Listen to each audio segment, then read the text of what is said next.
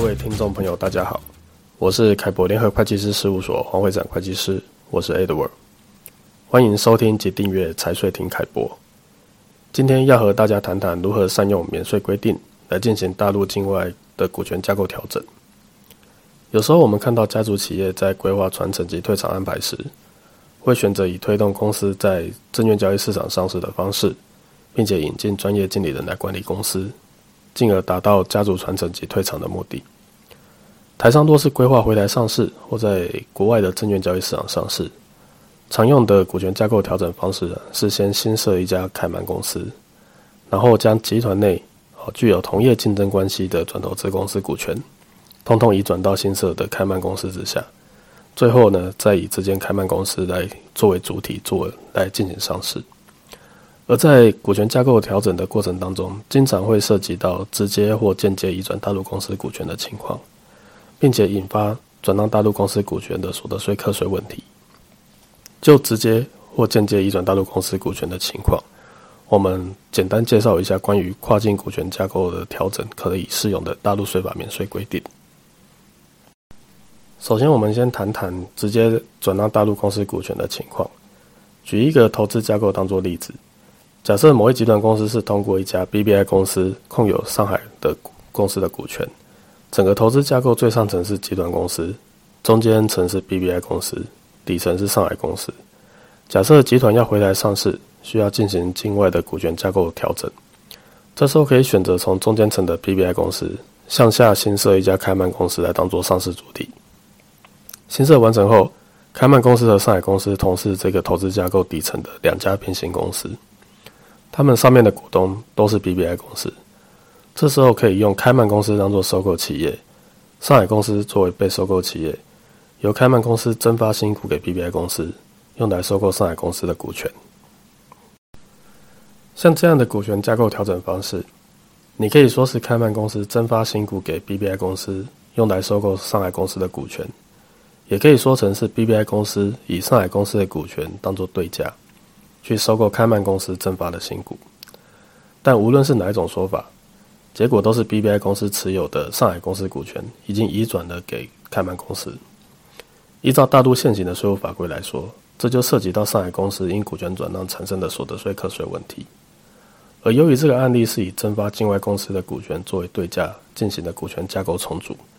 其实是可以适用财税二零零九年五十九号文对于特殊性税务处理的要件，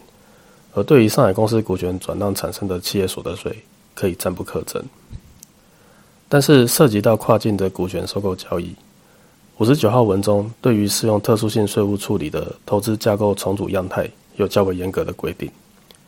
有兴趣的听众朋友可以自行查阅五十九号文的相关内容。再来，我们谈下间接转让大陆公司股权的情况。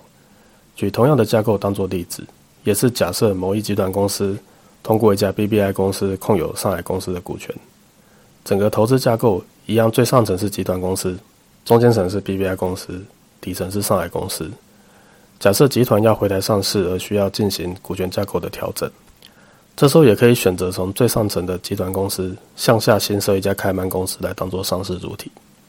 新设完成后，开曼公司和 BBI 公司同是投资架构中中间层的两家平行公司，他们上面的股东都是集团公司。这时候我们就可以用开曼公司当做收购企业，BBI 公司作为被收购企业，由开曼公司增发新股给集团公司，用来收购 BBI 公司的股权。这样的股权架构调整方式，你可以说是开曼公司增发新股给集团公司。用来收购 BBI 公司的股权，也可以说成是集团公司以 BBI 公司的股权当做对价，去收购开曼公司增发的新股。但是无论是哪一种说法，结果都是集团公司持有的 BBI 公司已经移转给了开曼公司。而在股权架构的调整中，其实上海公司的股东并没有发生变化，一直都是 BBI 公司。但是依照大陆现行的税务法规来说，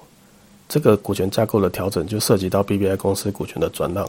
会导致间接移转的大陆公司的股权，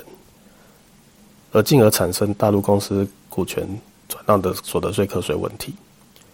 由于这个案例也是以增发境外公司股权作为对价进行的股权架构重组，其实是可以适用国家税务总局公告二零一五年第七号文的规定。对于间接移转上海公司股权，可以视作是具有合理的商业目的的一个投资架构重组，进而不课征相关的企业所得税。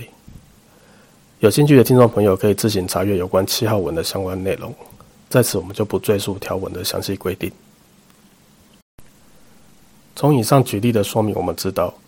有关跨境股权重组在符合条件的情况下，是可以适用五十九号文及七号文的免税规定。但是实务上，股权重组是一项复杂的工程，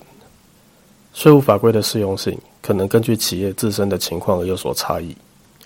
企业在法规的适用上，需要先与税务主管机关做事前的沟通，并且配合后续的监管要求。因此，企业若有股权重组的需求，建议应该要找专业的财税顾问来先协助评估。以上是对于善用免税规定来进行大陆境外股权架构调整的说明。针对此议题，可参阅凯博联合会计师事务所网站上凯博观点的相关文章。如有任何问题，也欢迎直接洽询凯博联合会计师事务所。谢谢大家今日的收听。